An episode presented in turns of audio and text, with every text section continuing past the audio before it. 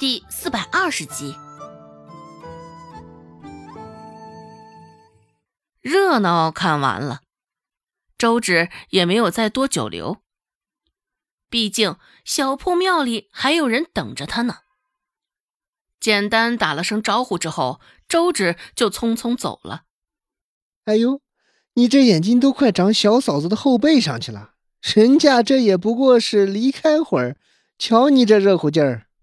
顾寒生瞧了一眼他离开的背影，就被温志安忍不住打趣。顾寒生淡淡的瞥了他一眼，温志安这才收了嘴。回到药铺，药也已经熬好了。小四按照他的吩咐，将药灌在了茶壶中。药铺与那小破庙有点距离。若是直接端着碗前去，指不定路上会洒掉一半的量。不仅如此，等走到庙里，这药也该凉了。周芷也实在是找不到合适的器皿。这茶壶好歹大些，拎在手里也方便一些。走的时候想到那个饥寒交加的小男孩，周芷顺手将那提糕点也给烧上了。糕点已经凉了。不过，对于饥肠辘辘的人来说，这也无关痛痒。晃荡晃荡，茶壶不轻，装满了熬好的苦药汁儿，更是沉重。更何况，两只手都拎着东西，周芷拎的也是双手一阵酸痛。不过，饶是如此，周芷还是紧皱着眉头，没有停下来稍作休息，加快了脚上的速度，一鼓作气继续前行。之前偷他钱袋子的那个小男孩还在。周芷到的时候，他正蹲在一旁仔细瞧着躺在地上的男人。瞧见周芷的出现，破庙中其余的人也都下意识地往他的方向瞧了一眼。他们的眼神大多都是忌惮与防备的意味。周芷没有瞧见什么恶意在其中。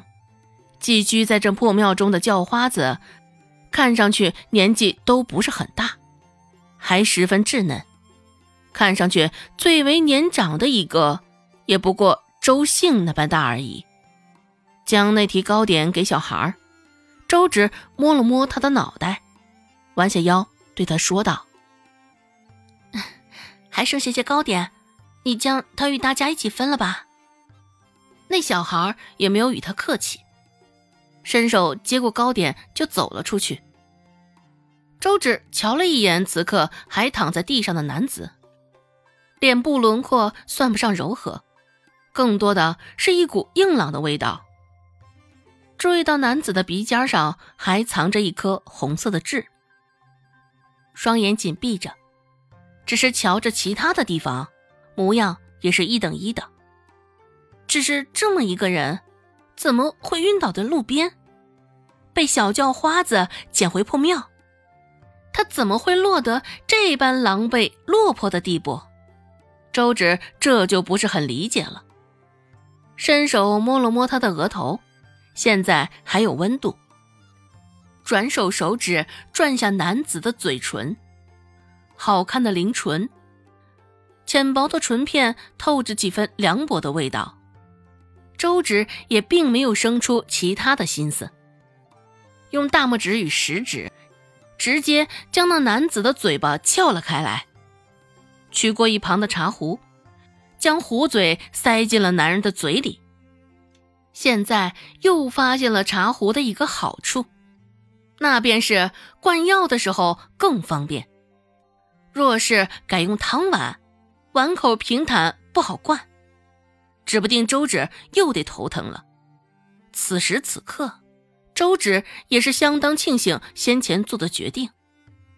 周芷面无表情的将茶壶提起些许，拿捏着药汁流淌的速度，不至于过快的同时，也不至于过慢。一茶壶的药汁灌下去，也不过男子的嘴角溢出了些许的深褐色。周芷正准备离开，在外的小男孩也急匆匆的跑了进来。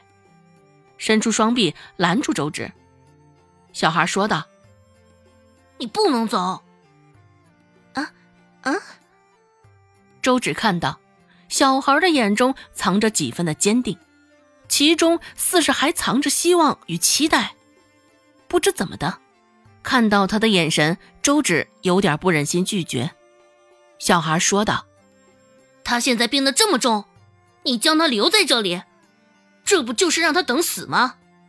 晚上风大，寒气又重，明儿个他的病情肯定更重了。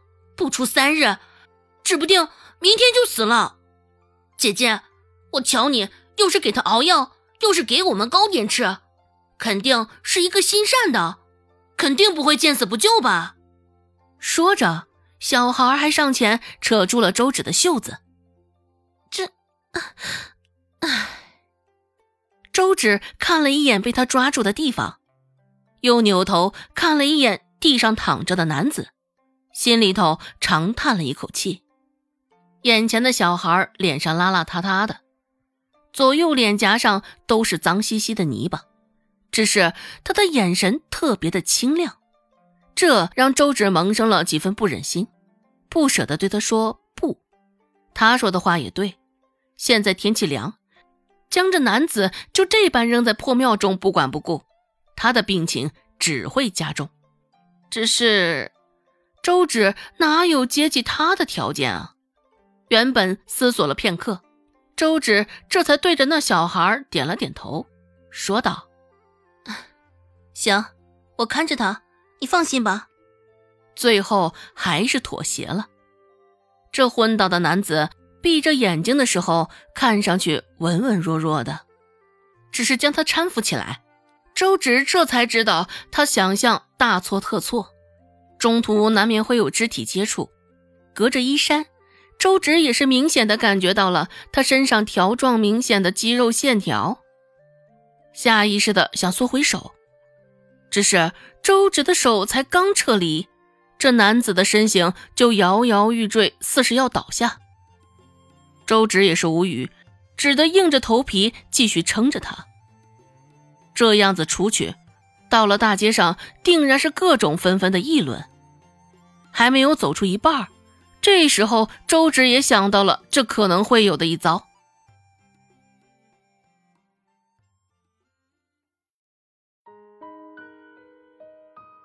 本集播讲完毕，感谢您的收听。感兴趣，别忘了加个关注，我在下集等你哦。